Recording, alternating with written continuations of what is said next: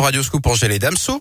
Les insolites de Greg Delsol. Et avant, faites nourrir, voilà, parce qu'on aime bien euh, comme ça ces esprits légers que vous emmenez dans cette émission. Je vous adore. C'est Greg.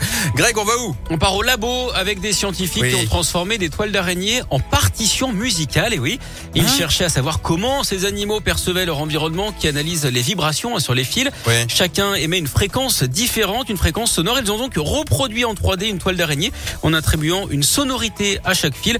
On imagine hein, qu'à ce degré de connaissance, ils ont tous leur bac, hein, comme Jean-Sébastien.